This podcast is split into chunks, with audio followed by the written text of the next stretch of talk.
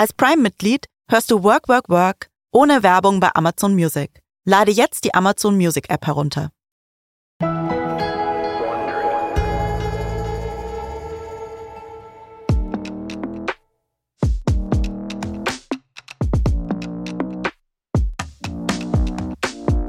I got bills to pay each and every day.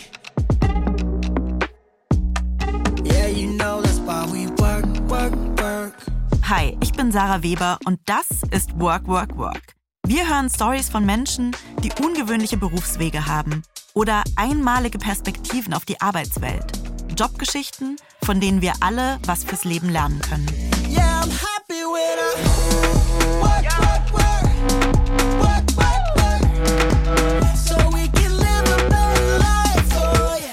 In meiner Abi-Zeitung wurden alle gefragt, wo siehst du dich in zehn Jahren? Frage, die ich ja super schwierig finde zu beantworten, weil ich nie eine gute Antwort drauf habe. Und ich habe damals geschrieben, dass ich mich sehe in meinem eigenen Café in Südfrankreich. Ich war zu dem Zeitpunkt noch nie in Südfrankreich und wusste auch gar nicht, wie es da ist, aber dachte, das klingt irgendwie schön. Und ich hatte diesen Traum, irgendwann mal ein Café aufzumachen, weil ich wie wahrscheinlich ganz viele Leute diese romantische Vorstellung davon habe, dass man dann irgendwie tolle Kuchen backt. Ich backe super gerne und Kaffee kocht für andere Leute und Gastgeberin ist und einfach so einen schönen Ort schaffen kann, wo Leute kommen können und sich wohlfühlen und richtig, richtig leckeren Kuchen essen können. Aber das ist halt irgendwie nur so ein Traum, den ganz viele Leute ja auch haben und die Realität ist ja viel härter. Die Realität in der Gastro sieht ja ganz anders aus. Und das ist wahrscheinlich auch der große Grund dafür, warum es immer noch ein Traum ist. Aber nicht für alle Menschen bleibt dieser Traum auch ein Traum. Und diese Folge ist für mich ganz besonders, weil es geht um nicht nur ein Herzensthema, nämlich Essen und Süßigkeiten und Cafés, sondern auch um Herzensmenschen, nämlich um meine Freundin Betty Beverungen. Betty kenne ich, weil wir eine gemeinsame Freundin haben. Und Betty hat diesen Traum auch gehabt und sie hat ihn sich erfüllt. Betty hat ihren gut bezahlten Bürojob aufgegeben, um in Köln ein Cupcake-Café aufzumachen. Und da wurde ich von meiner Freundin auch mit hingeschleppt, weil sie gesagt hat, erstens, Betty ist super, aber zweitens, ihre Cupcakes sind wirklich so lecker. Das sind die besten Cupcakes der Stadt und es hat auch wirklich gestimmt. Ich habe meine Mutter dahin geschleppt, ich habe all meinen Freunden in Köln davon erzählt und ich war wirklich so der größte Fan, aber das Café gibt es nicht mehr. Betty hat es nämlich wieder zugemacht, weil sie hat gemerkt, das, von dem sie dachte, es sei ihr großer Traum, das war dann am Ende doch gar nicht so ihr Ding. Und sich das einzugestehen, ist richtig hart. Wie Betty da durchgekommen ist und warum sie trotzdem nicht sagen würde, dass sie gescheitert ist, das hat sie mir erzählt. Und ich glaube, dass wir alle von Betty und ihrer Geschichte lernen können. Nämlich, dass es okay ist, wenn man sich eingesteht, dass Dinge nicht funktionieren. Und dass es okay ist, wenn man was versucht und es nicht klappt. Und dass man danach als stärkerer und resilienterer Mensch daraus hervorgeht. Viel Spaß mit dieser Folge mit Betty Beverungen.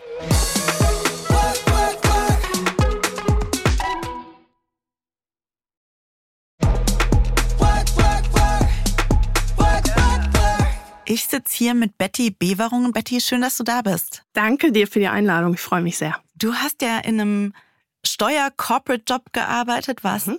dann dann nicht mehr so glücklich, hast dir einen großen Traum erfüllt und ein Café aufgemacht. Und als das nicht so gut lief, hast du es wieder zugemacht und bist quasi zurück in deinen alten Job gegangen. Genau. Bereust du diesen Ausflug in die Selbstständigkeit? Gar nicht. Absolut zu 100 Prozent überhaupt nicht. Also ich bin da so dran gewachsen, ähm, sowohl persönlich als auch professionell. Und ähm, es hat mir so viele Dinge gegeben, gezeigt. Ich habe mir selbst gezeigt, dass ich das kann. Ich habe mir selbst gezeigt, dass es sich auf jeden Fall lohnt, mutig zu sein. Und ich habe super, super viele neue Freunde und Menschen getroffen, inklusive dich. Und äh, nee, das bereue ich absolut gar nicht. Ja, das muss man vielleicht einmal sagen. Wir kennen uns und zwar, weil ich in dem Café, das du aufgemacht hast, ab und zu Cupcakes gegessen Genau. habe. ähm, und darüber reden wir auch gleich, weil die Cupcakes waren sehr, sehr gut. Aber lass noch mal auf deine Geschichte davor kommen. Du hast Steuerrecht studiert und hast dann lange in internationalen Unternehmen gearbeitet und dich da auf Verrechnungspreise fokussiert. Genau. Kannst du mal so für jemanden, der keine Ahnung von Steuerrecht hat, in so Mhm. ein bis zwei einfachen Sätzen erklären, was das eigentlich bedeutet? Ja, ich probiere es. Ähm, es ist immer schwieriger zu erklären, als es eigentlich ist. Also Verrechnungspreise sind die Preise, die in internationalen Unternehmen untereinander verrechnet werden. Also vom Mutterkonzern zu Töchtergesellschaften, innerhalb der Töchtergesellschaften. Wenn zum Beispiel Waren verkauft werden, Lizenzen weiter berechnet werden, also wenn Trademarks oder so zur Verfügung gestellt werden oder Dienstleistungen im Konzern erbracht werden, die müssen alle so bepreist werden, wie es auch unabhängige Unternehmen untereinander machen würden. Also im Prinzip so, wie wenn ein Unternehmen an ein anderes was verkauft, nur in einem großen Konzern zwischen Tochter- und Mutterkonzern. Genau, Und das muss man irgendwie ausrechnen und das ist bestimmt super kompliziert und du kannst das. genau. Okay. das klingt für mich, no offense, nach einem der langweiligsten Jobs, die ich mir vorstellen kann. Ähm, Es macht somit, super viel Spaß. wirklich? Macht Ja. dir das Spaß? Das macht sehr viel Spaß, weil es ist eigentlich ein Teil im internationalen Steuerrecht, aber es hat eigentlich mit dem ganz klassischen Steuerrecht so eine Steuererklärung machen oder äh, Umsatzsteuererklärung Ja. oder hat das eigentlich Albtraum. nichts zu tun. Also wenn man an Steuern denkt, denkt man ja an irgendeinen älteren Mann im billigen Anzug zwischen Bergen von Akten, der die Steuererklärung Dem noch ich meine händisch, Kiste hinstelle. genau, dem du die Kiste mit und der deinem mich dann weinend anschaut und sagt, wollen Sie das nicht abheften? Und ich so, nein. Genau. An, Mhm. an so einen denkt man ja. Aber das, was ich gemacht habe, ist was komplett anderes. Also was du in dieser äh, Rolle machst, ist, du steigst in Unternehmensprozesse ein und verstehst, wie Unternehmen, also wie die Wertschöpfungskette eigentlich im Unternehmen ist. Und gerade wenn du das in der Beratung machst, ist es halt total spannend, weil du ähm, mit verschiedenen Industrien in verschiedenen Branchen ähm, arbeitest, äh, mit verschiedenen großen Konzernen, mittelgroße äh, Konzerne, Familienkonzerne, DAX-Konzernen. Und das ist halt total interessant, mal zu sehen, ja, wie die Großkonzerne einfach arbeiten. Okay, das klingt jetzt ein bisschen weniger langweilig. In dem Job, bevor du dich selbstständig gemacht hast, wie ging es dir da so? Also, so wie du über die Arbeit redest, habe ich schon das Gefühl, du findest Mhm. das irgendwie cool, dir macht das Spaß. Was für mich super nerdy klingt, ist für dich irgendwie so Happy Place. ähm, warst du dann in dem Job auch happy? Ging's dir gut? Ja, am Anfang war ich sehr, sehr zufrieden. Ich habe auch immer eigentlich meine Karriere so ausgestaltet, dass ich immer das mache, was was mir Spaß macht, womit ich glücklich bin. Also ich habe nie äh, einen Job gemacht, weil er gut bezahlt. In diesem Fall war es halt äh, die Win-Win-Situation, dass es beides war. Ähm, aber ich Was hab, ja perfekt ist. Genau, aber ich habe eigentlich immer das gemacht, äh, was mir wirklich Spaß gemacht hat. Also ich bin nicht äh, so die Person, die von neun bis fünf arbeitet, um fünf Uhr den Stift fallen lässt und nach Hause geht und dann einfach damit abschließt. Also das so eine Person bin ich generell nicht. Ich nehme Sachen mit nach Hause, ich ärgere mich zu Hause weiter, ich bin zu Hause weiter ganz äh, euphorisch, wenn was ganz Tolles passiert ist. Und ich brauche da einen Job, der mir Spaß macht, der dahingehend gut zu mir passt. Ich hatte ja auch den großen Vorteil, für mich muss ich sagen, viele Leute mögen das ja nicht. Ich habe ähm, zu 100 Prozent im Homeoffice gearbeitet. Ich konnte regelmäßig zwei Stunden Mittagspause machen, wenn ich wollte. Ich habe mich dann einfach morgens eine Stunde früher an den Schreibtisch gesetzt oder konnte auch andere Termine, auch private Termine einfach viel freier wahrnehmen, weil ich einfach die Flexibilität meiner eigenen Zeitplanung hatte. Ja. Und ich, ne, wenn du halt auf einem gewissen Level arbeitest, ich war zum Schluss auf Management-Ebene, ich habe eigenverantwortlich gearbeitet. Es war toll. Also es hat mir richtig, richtig viel Spaß gemacht. Die Arbeit an sich natürlich auch, die war sehr vielfältig. Ich habe tolle Leute kennengelernt. Man, ich habe mit Leuten auf Managementniveau auch in den Unternehmen gearbeitet und ähm, ja, es hat richtig, hat Spaß gemacht. Aber irgendwann ist es dann ja so ein bisschen gekippt, oder? Mhm. Weil so wie du das jetzt erzählst, klingt das so, als du das für immer hättest weitermachen können. Mhm. Super happy, alles, Mhm. alles toll. Aber so ist es dann ja nicht geblieben, oder? Nee, und äh, der Grund dafür war aufgrund des Wechsels in dieses Schweizer Unternehmen. Ähm, also wir sind als Team ähm, gewechselt in dieses Schweizer Unternehmen. Das wurde aber nicht richtig genutzt. Also es hat sich dann über die Jahre irgendwie so entwickelt, dass die Partner vor Ort in der Schweiz waren halt nicht mehr mit dem Arrangement so einverstanden, dass ich hier in Köln mein Büro hatte. Die haben mir dann ähm, im Nachhinein auch noch ein Büro angemietet. Das war von Anfang an so besprochen. Das fanden die nicht mehr so gut. Die wollten dann, dass ich drei bis vier Tage jede Woche ähm, in Zürich bin. Aus Köln. Aus Köln, Wo genau. du eigentlich die Argument. ganze Zeit eigenverantwortlich im Homeoffice oder in einem Büro Genau. problemlos gearbeitet hast mit dem Team. Und was vorab auch so abgesprochen Ja. war. Ne? Also ich bin da immer sehr direkt, wenn ich äh, neue Jobs anfange. Ähm, ich habe von Anfang an sehr klar kommuniziert, mein Lebensmittelpunkt ist und bleibt Köln. Ich möchte nicht umziehen. Ja. Und ich komme sehr gerne in die Schweiz. Natürlich, wenn, ne, wenn da irgendwelche Meetings stattfinden oder wenn das relevant ist, dann mache ich das sehr gerne. Ich bin auch in dem ersten Jahr, ich glaube, alle zwei Wochen für zwei Tage dort geblieben. Nur dann irgendwann ähm, war halt die Arbeit nicht mehr da. Und ne, geschuldet dadurch, dass die, die Partner in den Unternehmen, die haben halt die Akquiseverantwortung, die Business Development Verantwortung. Und wenn die nicht richtig wahrgenommen wird, dann ist halt irgendwann die Arbeit nicht mehr da. Also das heißt quasi die Vorarbeit, damit ihr euren Job machen konntet. Mhm. Davor muss jemand anderes quasi neue Kunden ran schaffen. Das Und- heißt quasi, die haben ihren Job nicht gemacht und dann hattest du hatte ich nichts mehr Arbeit zu tun. Mehr. Genau.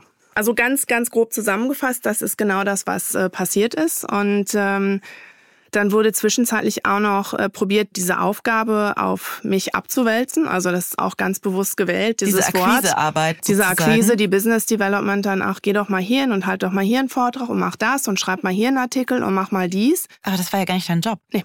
Nee. Also ich mache das gerne. Ne? Also ich habe da auch kein Problem mit, aber in einer unterstützenden Funktion. Und es wurden am Ende einfach irgendwie Spielchen gespielt, beziehungsweise ja, haben dann die Partner untereinander auch Druck aufeinander ausgeübt, auch auf meinen direkten Vorgesetzten. Und da er ja nun mal diese Funktion nicht richtig wahrgenommen hat, konnte er dann im Umkehrschluss auch nicht für uns einstehen, die wir ja nun keine Arbeit mehr hatten. Ja. Weil das hieß dann, dass er sich selbst praktisch ja belasten muss und er hatte halt einfach aufgrund der, ich sag mal, der fehlenden Umsätze ähm, nicht die richtige Power im Unternehmen ähm, für uns einzustehen und hat dann eigentlich diesen Druck, den er bekommen hat von seinen Partnerkollegen, hat er an uns weitergegeben. Dass und ihr hat, jetzt die Aufträge ran schaffen müsst, wenn es Genau. schon jemand anders macht Genau. im Prinzip. Ich, Du wolltest ähm, eigentlich den Job machen, der dir auch Spaß gemacht Genau. hat.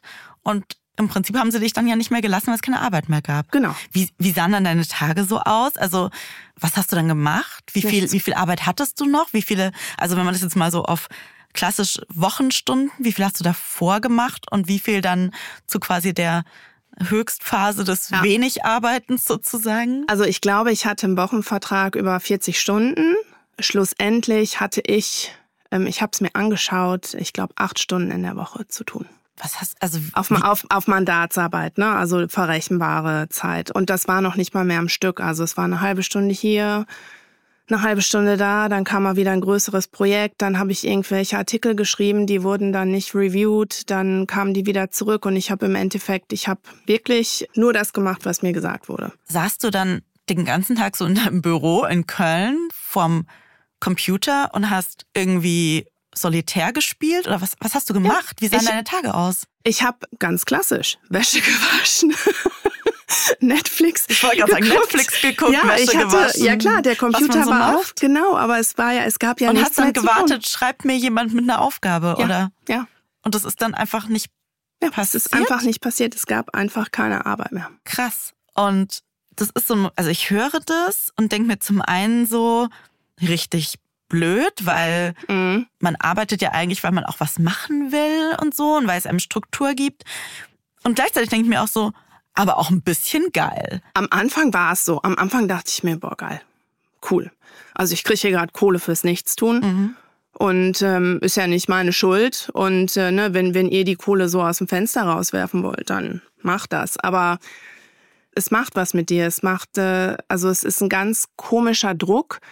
Und ähm, es gibt ja das Thema Burnout. Es gibt aber genauso gut das Thema Bore-out. Wenn man so gelangweilt Wenn ist, dass, genau. du dich quasi kaputt Ja. langweilst Ja. in der Arbeit, statt kaputt Ja. arbeitest. Ja, und du hast natürlich am Anfang, ähm, am Ende hatte ich das nicht mehr, aber du hast natürlich am Anfang ein total schlechtes Gewissen. Ne, weil also du machst so ein, zwei Tage, denkst dir, boah super, jetzt habe ich irgendwie, krieg ich meine Kohle und ich ne, kann mich hier so ein bisschen Und hab ausruhen. und trotzdem die ganze Staffel Love is Blind geschaut.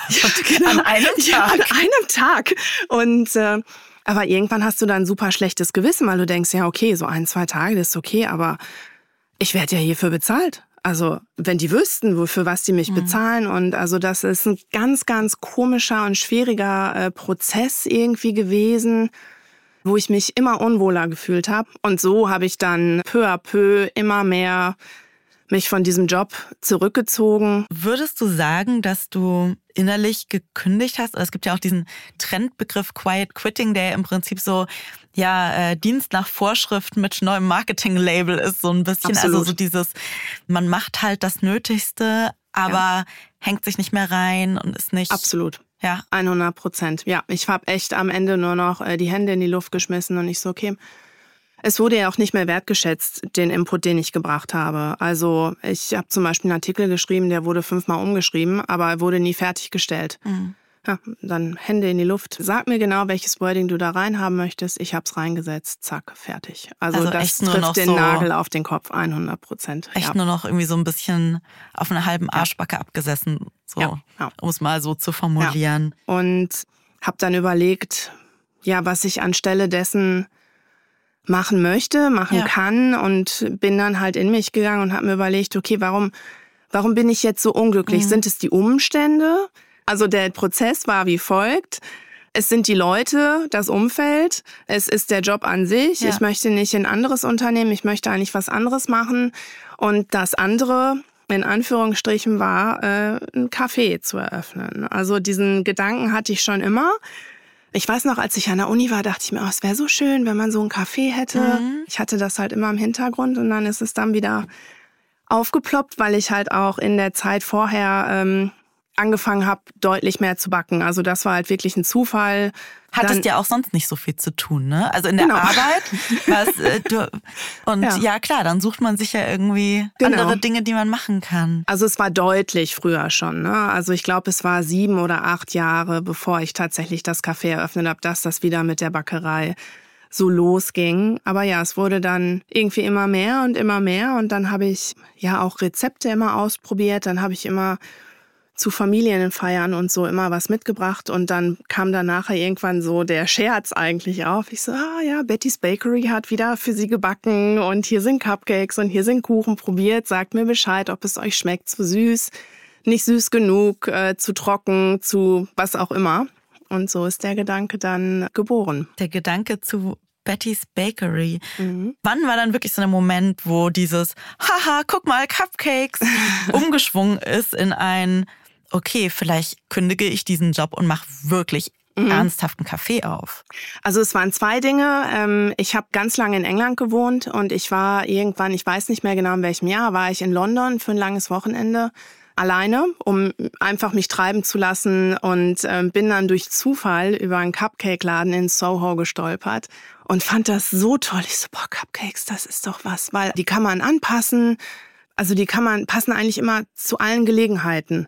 Und dann dachte ich mir, das ist ja cool, wenn man das irgendwie mit in so ein Café-Konzept aufgreift und parallel fand dann in mir selbst diese Diskussion statt, die wir eben hatten zum Job. So, ich bin zu jung, um irgendwas abzusitzen. Ich war zu dem Zeitpunkt, ich glaube, 38, 39. Also ich wollte nicht noch so 25 Jahre einen Job absitzen, den ich nicht mehr mochte. Genau, und dann dachte ich mir, nee, das ist doch, was möchte ich machen? Ich hatte in dem Sinne nie einen Plan B, weil ich den Job ja wirklich immer total gerne gemacht habe. Und dann ist die Idee mit dem Café eigentlich immer stärker in mir gewachsen.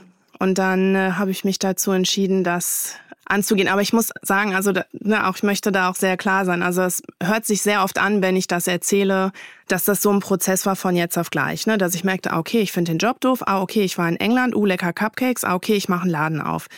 Also dieser Prozess, ich glaube, das waren vier, fünf Jahre. Wo das dann so immer gegärt hat in dir, oder? Selbstständigkeit, das ist ja für viele eine richtig große Hürde. Wie war das bei dir?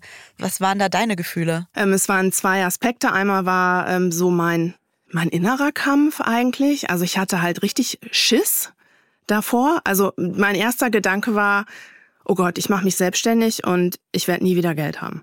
Und dann habe ich sofort, ich so, boah, sag mal, dieser Gedanke, der ist ja, wie blöd ist der denn? Also das würde ja heißen, dass es eigentlich keine Selbstständigen geben dürfte, weil die machen alle kein Geld. Also es war für mich so, Ja. ähm, rational war es halt klar, dass dieser Gedanke nicht richtig ist, aber emotional Das kann ich hat aber er mir halt so einfach total. Angst gemacht.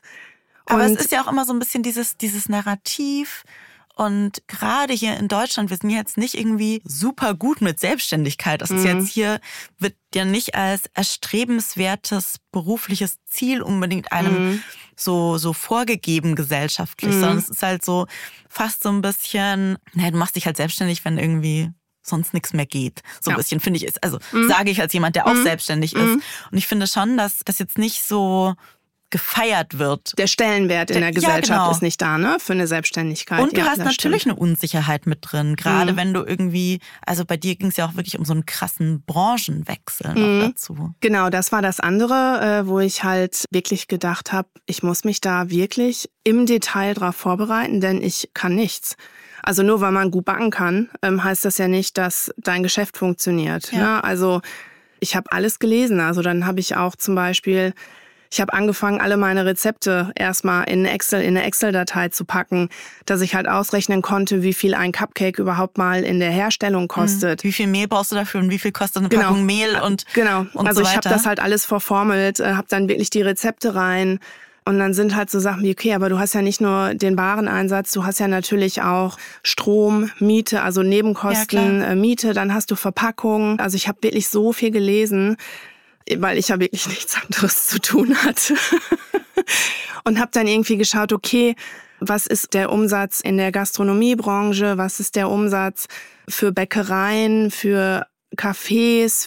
Und habe dann auch irgendwie so eine Formel für mich selbst entwickelt, dass ich dann wenn, also dass ich das nach Sitzplätzen praktisch irgendwie bestimmen konnte, dass wenn ich mir auch andere Projekte ange äh, oder Objekte angeschaut habe, dass ich dann einfach nur die Anzahl der Sitzplätze zum Beispiel aktualisieren musste und dann wusste, okay, da kann ich halt pro Tag so und so viel umsetzen. Und ja, aber es war eine sehr, sehr gute Grundlage. Es hat sich auch im Endeffekt ähm, relativ gut tatsächlich bewahrheitet, dieser Businessplan wenn mir Corona nicht einen großen Strich durch die Rechnung gemacht hätte. Aber das ist noch mal was ganz anderes. Aber das war ein sehr, sehr langer Prozess. Also das, äh, ich, die, die Zeit habe ich mir aber auch genommen, weil ich halt einfach auch wusste, ich habe ja diesen Job, ja. meine Rechnungen sind bezahlt und äh, ich nehme jetzt die Zeit, um meine Zukunft auf eine vernünftige Basis zu stellen.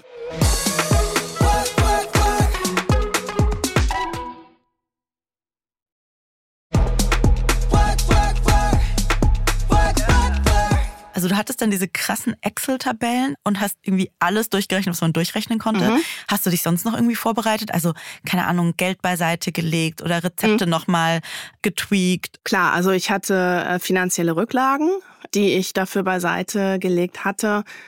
Es war halt irgendwann ein bisschen dröge, wenn du halt nur dich mit den Zahlen beschäftigst, brauchst du auch irgendwie was Kreatives, was dich wieder motiviert. Das kann ich verstehen. Ja, und dann habe ich mir halt immer so kreative Outlets gesucht. Also dann habe ich mir Moodboards gemacht, wie ich das vom Stil her machen möchte. Dann habe ich habe ich mir da Bilder zu rausgesucht. Also solche Sachen, das war dann immer so mein kreatives Motivationsoutlet. Und, äh, und was ich auch gemacht habe, was ich glaube mit am wichtigsten war, ist, ich war beim Gründungscenter einer Bank hier in Köln und ähm, die arbeiten mit der KfW zusammen und die haben dann natürlich äh, Fachkräfte dahingehend, dass die natürlich pro Jahr hunderte von Businessplänen sehen. Und äh, die haben dann meinen Plan reviewed und fanden den sehr gut. Best Practice, hat man mir gesagt. Hätte mich jetzt aber auch alles andere gewundert mit deinem beruflichen Background. So. Du, ich war da sehr stolz drauf, weil so Das es ist glaub noch ich. mal was ganz anderes, so einen Businessplan zu schreiben. Äh, ne, klar, ist halt eine Sache, wenn man sich irgendwie so ein bisschen mit Zahlen aus, ich, obwohl das ist jetzt, Gott, für meine Mutter, das hört, die lacht sich tot. Ich bin sehr schlecht mit Zahlen, muss ich sagen. Also auch im Steuerbereich, den Job, den ich vorher gemacht habe, der hat eigentlich nicht so viel mit Zahlen zu tun.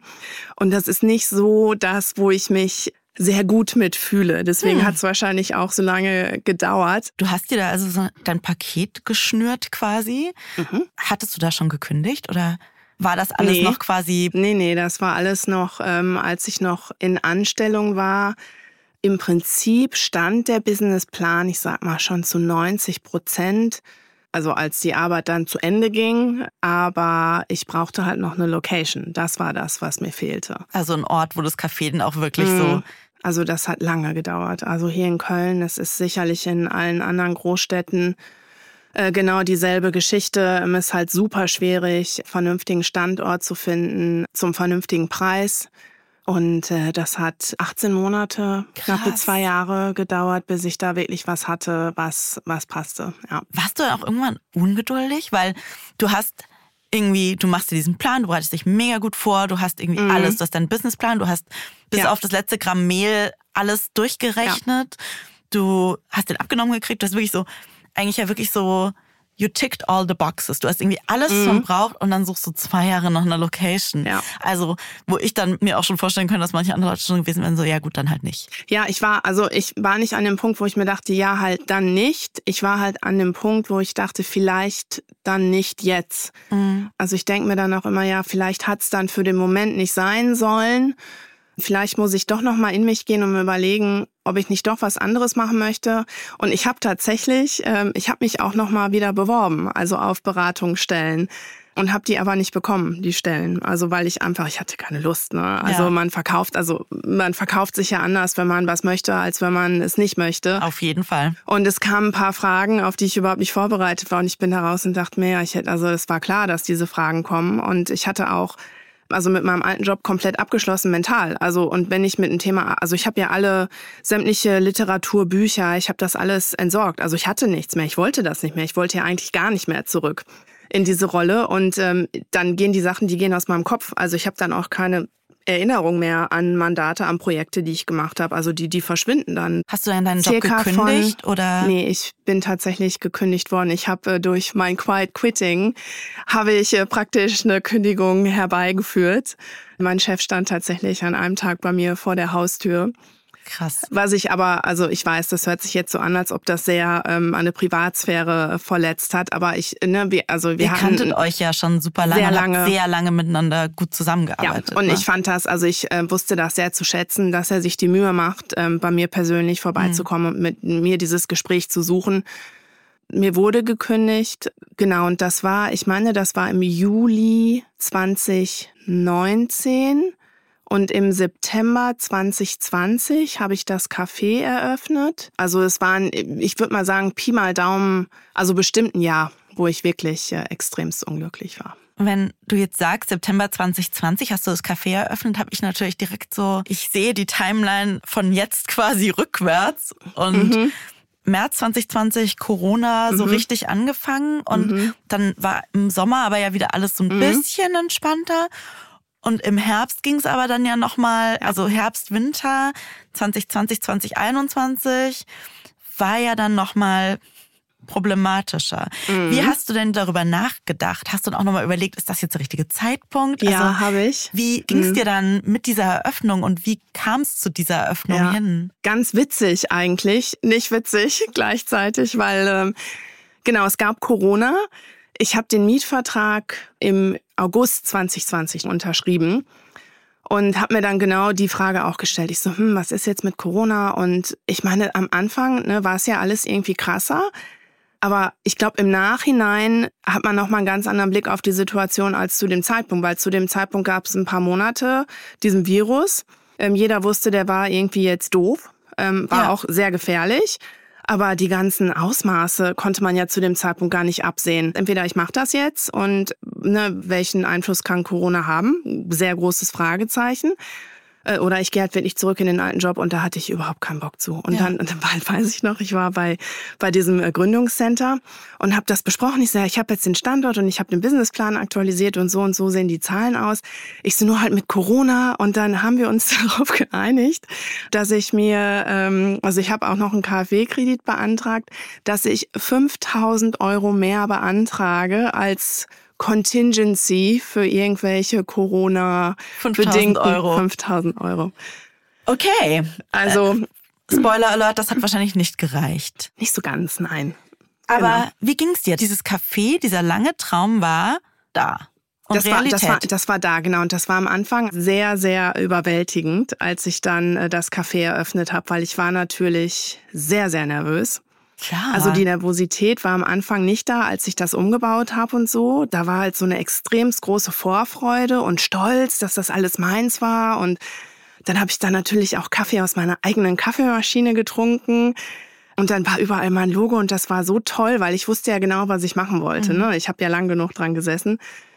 Und dann kam halt irgendwann der Tag, wo ich die Türen das erste Mal aufgeschlossen habe. Und ich habe echt die Tür von innen aufgeschlossen und ich musste erst mal anfangen zu heulen, weil das war so überwältigend. ich so gut Weil ich mir dachte, boah, jetzt, ich habe das jetzt wirklich gemacht. Und da fällt ja auch so ganz viel Stress ab, oder? Also das ist ja auch so eine Mischung wahrscheinlich aus Freude und Stolz und einfach auch so dieses krass, das gibt's jetzt einfach. ja. Und, dann gleichzeitig, shit, was mache ich jetzt? Oh, Also was es war, hast du dann also, gemacht? Also ich habe die ganze Zeit, ist mir dann aufgefallen, ich habe nie so die Abläufe durch, Ah. durchgeprobt quasi. Und ich habe mich am Anfang auch totgebacken. Also ich hatte immer mindestens zwölf Sorten, also sechs Sorten Cupcakes, sechs Sorten Kuchen plus dann immer noch zwei, drei verschiedene Sorten Cookies dazu. Und du hast das alles selbst gebacken? Mhm. Krass. Wie hast du das denn in den Griff bekommen, dass du dich nicht mehr tot gebacken hast die ganze Zeit? Es war auch wieder ein Prozess, wie irgendwie so vieles mit dem Kaffee. Äh, Und dafür war die Corona-Zeit tatsächlich sehr, sehr gut, denn die konnte ich halt nutzen, dadurch, dass halt im Allgemeinen einfach viel, viel weniger los war. Also ich habe sechs Wochen vor diesem zweiten langen Lockdown eröffnet, wo man halt wirklich die Speisen nur, Speisen und Getränke to go verkaufen äh, durfte. Und äh, da konnte ich mir dann die Zeit nehmen, Prozesse zu optimieren. Und äh, ich habe da meine eigenen Backmischungen angerichtet, ähm, so dass ich wirklich nur die feuchten Zutaten drauf musste und dann ähm, ne, konnten die Cupcakes ab in den Ofen. Ich habe einfach die Abläufe optimiert. Äh, also die Lernkurve war sehr stark am Anfang, sagen wir es so. Aber hat sich gut angefühlt? Was? Total. Ja? Mm, Ja, sehr. Aber auch sehr, ähm, sehr stressig. Also wirklich sehr, weil klar konnte ich backen, aber ich wusste nicht die Zeitaufteilung. Ich wusste nicht, wann kommen die Leute, wie viele Leute kommen. Also du musstest dir ja auch am Anfang äh, Lieferanten suchen. Ähm, ich musste immer selbst eigentlich, ich wusste nicht, wie viel wie viel Rohmaterial ich einkaufen muss. Ähm, ich hatte zwischendurch keine Verpackungsmaterialien mehr, weil ich einfach nicht genug gekauft habe. Ähm, ich hatte für jede Cupcake-Sorte eine andere äh, Teigmischung. Also ich habe mich wirklich totgebacken. Also es hat überhaupt keinen Sinn gemacht. Und ich bin da relativ schnell ähm, auch körperlich an meine Grenzen gekommen, weil ich irgendwie andauernd nur müde war, weil ich das überhaupt nicht effizient gestaltet habe. Ich weiß auch noch, es gab einen Moment, der ist bei mir total hängen geblieben.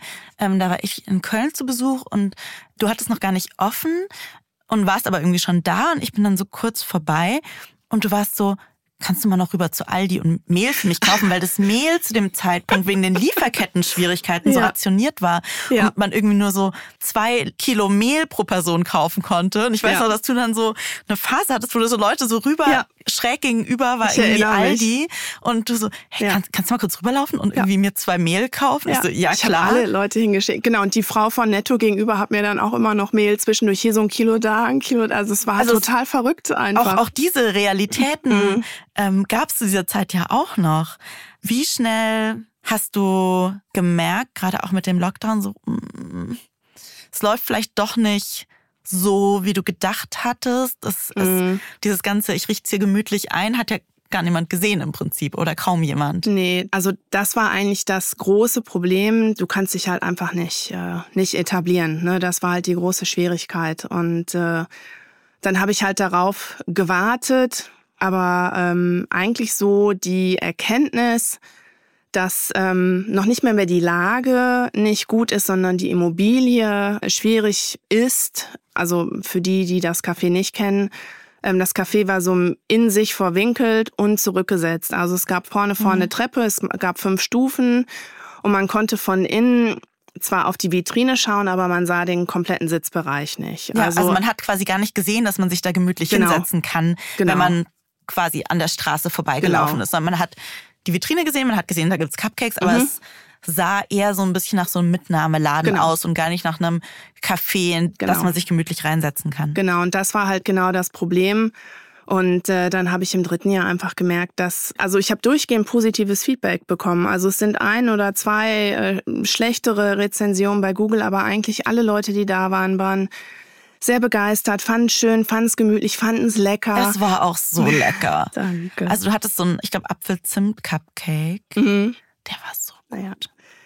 Ja, und dann habe ich irgendwann halt gedacht, naja, aber da, was sich hier ändern muss, sind Dinge, die sind nicht innerhalb meines Kontrollspektrums. Also ich kann Ich kann die Art der Immobilie nicht ändern. Ich kann die Treppen vorne nicht wegzaubern. Ich kann dieses Layout nicht ändern. Und solange sich das nicht ändert, komme ich hier nicht auf die Summe an Umsatz, die ich benötige, ähm, insbesondere im Hinblick auf meinen mein Einsatz. Also ich habe das ja ähm, größtenteils, also auch bedingt durch die Pandemie, war ich alleine im Café. Also ich habe ja zwei Jahre den ganzen Laden alleine geschmissen und ich hatte teilweise ähm, sechs Tage die Woche auf. Und an dem freien Tag gehst du dann einkaufen und machst alles andere. Ich war ja wirklich Frau für alles. Also ich habe geputzt, ich habe gebacken, ich habe den Kaffee gemacht, ich habe bedient, ich habe den Service gemacht, ich habe äh, Steuer? St Steuer, Buchführung, genau.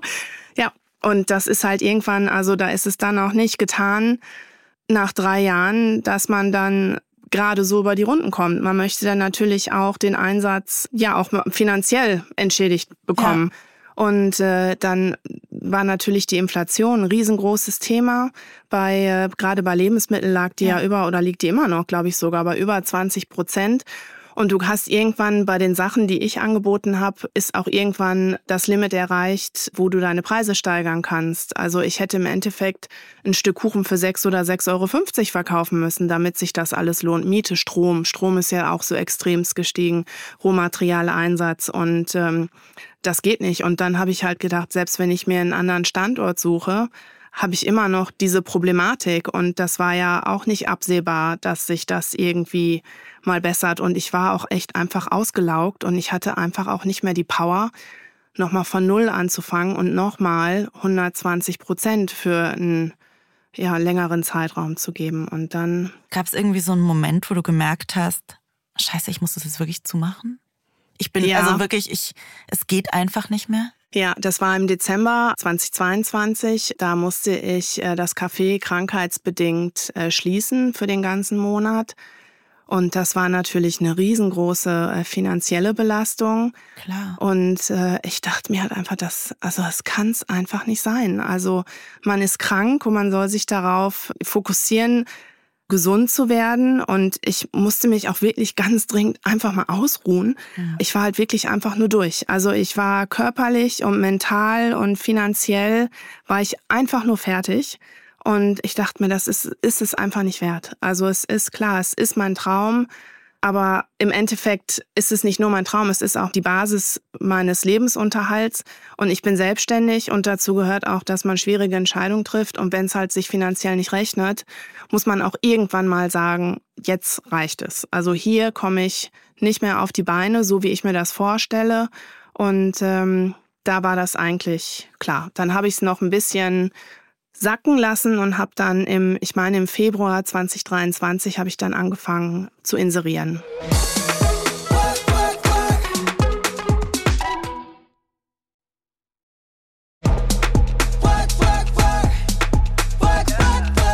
Warst du traurig? Ja, am Anfang schon, aber ich war auch erleichtert, mhm. äh, weil ich habe also für den Traum wirklich gekämpft und ich habe halt wirklich das, also das muss ich sagen, das war ein Fehler aus der Unerfahrenheit heraus. Ich habe das mit der Immobilie an sich, mit der Treppe, mit dem Zurückgesetzten, das habe ich einfach komplett unterschätzt. Mhm. Das war wirklich ein Fehler, weil ich einfach Neuling war in dem Gebiet. Ich weiß nicht, wie es ausgesehen hätte, wenn, wenn das eine andere Shopfront gewesen wäre.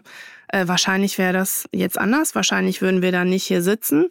Ähm, oder mit Cupcakes hier sitzen. Oder mit Cupcakes hier sitzen.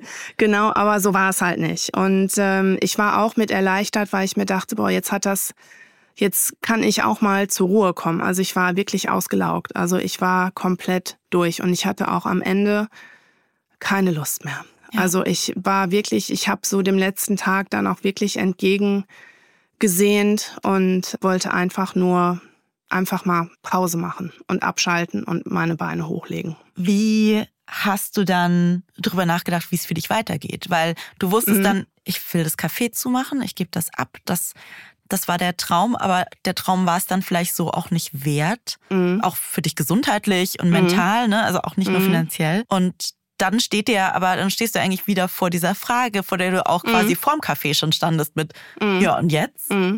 Ja, mein alter Job war ja immer ein sehr guter Plan B. Ne? Also das, das war mir immer klar. Nur ich hatte so eine innere Hemmung. Ich habe mich so dagegen gesperrt, in diesen alten Job in der Beratungskapazität zurückzugehen, dass ich mir dachte, nee, das, das kann ich nicht. Also ich hatte da ein ganz, ganz ungutes Gefühl bei. Mhm. Also ich wollte das einfach nicht. Und dann weiß ich noch, war ich mit einer Freundin Kuchen essen und Kaffee trinken. Immer eine gute Idee. Und äh, dann haben wir so ein bisschen einfach darüber gequatscht. Und ich so, du weißt, eigentlich müsste man, man müsste so sich ein bisschen mittelständische Unternehmen suchen, auch vielleicht ein bisschen außerhalb von Köln. Und ich glaube, ich muss einfach in die Industrie, also nicht mehr in die Beratung, sondern, Sondern direkt in, im Unternehmen. direkt in ein Unternehmen, multi, also multinationales Unternehmen, wo ich das dann machen kann, auch vor dem Hintergrund, dass ich halt dachte, dass es da auch eine bessere Work-Life-Balance gibt. Ne? Dann habe ich ähm, wollte ich meinen Lebenslauf aktualisieren. Habe ich mir vorgenommen. Das ging dann natürlich super schnell. In zwei Minuten war der fertig. Weil ja nur Weil musste nur eine das Kaffee- Station. Genau, musste nur das Kaffee mit drauf. Und dann habe ich halt einfach mal geschaut, was es so gibt aus dieser Unterhaltung mit der Freundin heraus und war dann sehr angenehm überrascht, dass es viele Compliance-Positionen mittlerweile gab in Unternehmen in und um Köln und habe mich da sofort gesehen. Also ich habe mich so gefreut, als ich so ein paar Beschreibungen gesehen habe, wo ich mir dachte, das ist genau das, das wäre so cool. Und ab dem Zeitpunkt ging es mir eigentlich richtig gut, weil ich mir dachte, okay, da muss ich mich nicht verbiegen. Ich habe keine innere Sperre gegen, gegen diesen Weg und habe mich dann überall beworben. Wie viele Bewerbungen hast du dann so rausgeschickt? Äh, es waren gar nicht so viele eigentlich. Es waren sieben oder acht, glaube Geht ich. ja voll. Und habe dann, äh, die haben mich auch alle eingeladen, hatte dann mit allen auch die Gespräche und genau, habe mich schlussendlich für das Unternehmen entschieden, wo ich jetzt arbeite und bin sehr, sehr glücklich. Du bist ja nicht die Einzige, die mal abgebogen ist Mhm. in ihrem beruflichen Leben. Gleichzeitig ist es ja eine Sache, die vielen Menschen auch schwerfällt, so eine Entscheidung Mhm. zu treffen und wirklich zu sagen, ich springe jetzt hier ins kalte oder lauwarme Mhm. Wasser und ich probiere das jetzt einfach mal und ich traue mich das.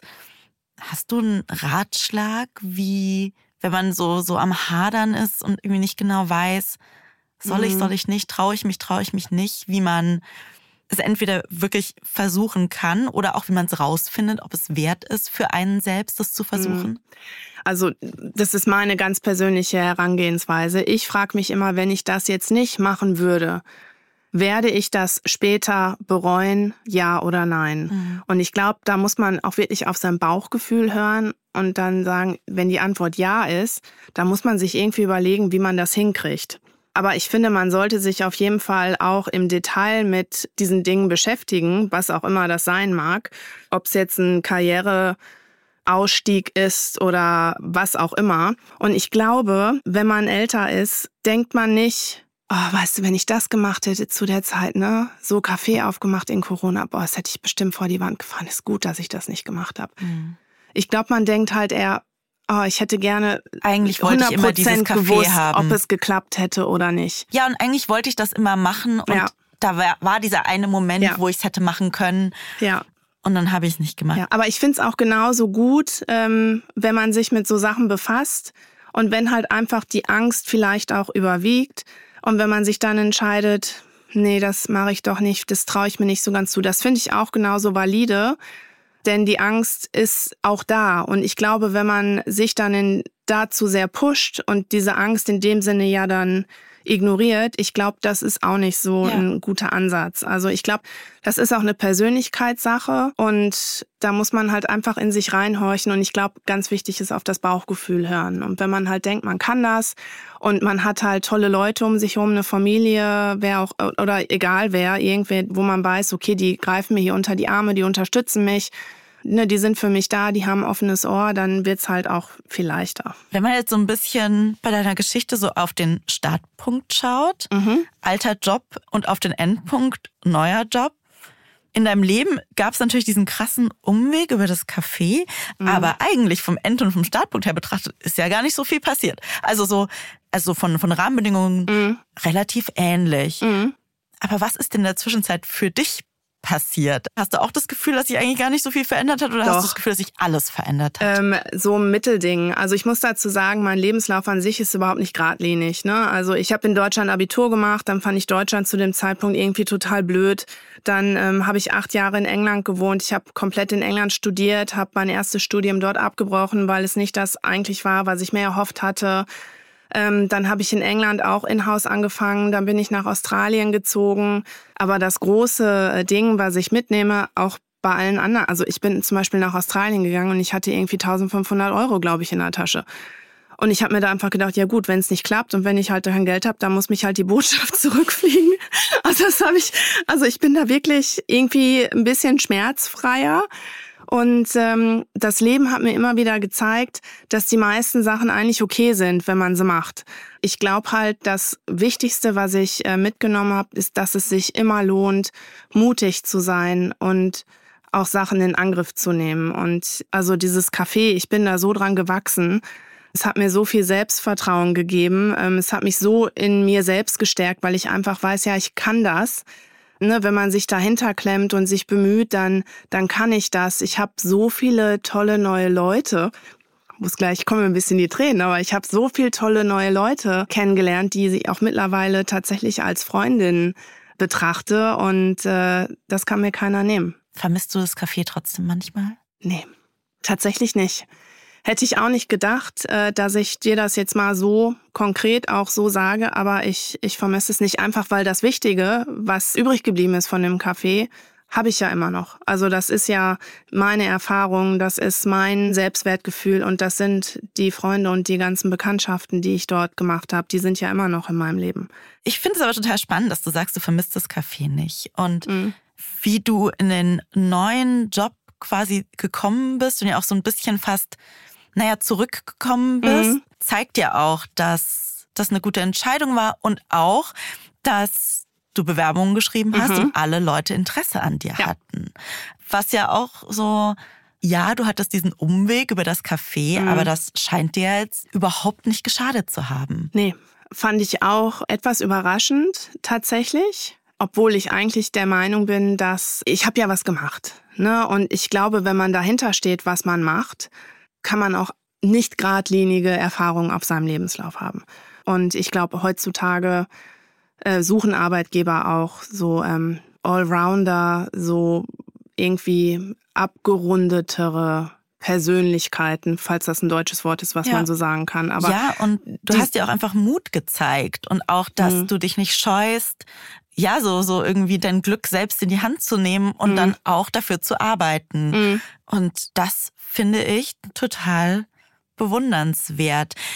Ich verabschiede mich hier schon mal von dir, aber wir sprechen gleich noch ein bisschen weiter und zwar drüben bei Amazon Music und zwar genau darüber, wie solche Knicke und Umwege im Lebenslauf eigentlich bei Bewerbungen ankommen und warum das gar nicht so schlimm ist, wenn nicht immer alles nach Plan läuft. Betty, vielen, vielen Dank dir, dass du so offen über deinen Weg gesprochen hast. Ich danke dir, liebe Sarah. Es war so schön, hier zu sein.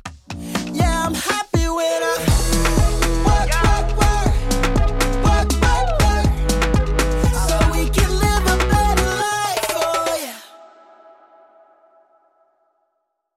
Als Prime-Mitglied hast du Zugriff auf die Afterwork-Bonusfolgen, exklusiv bei Amazon Music.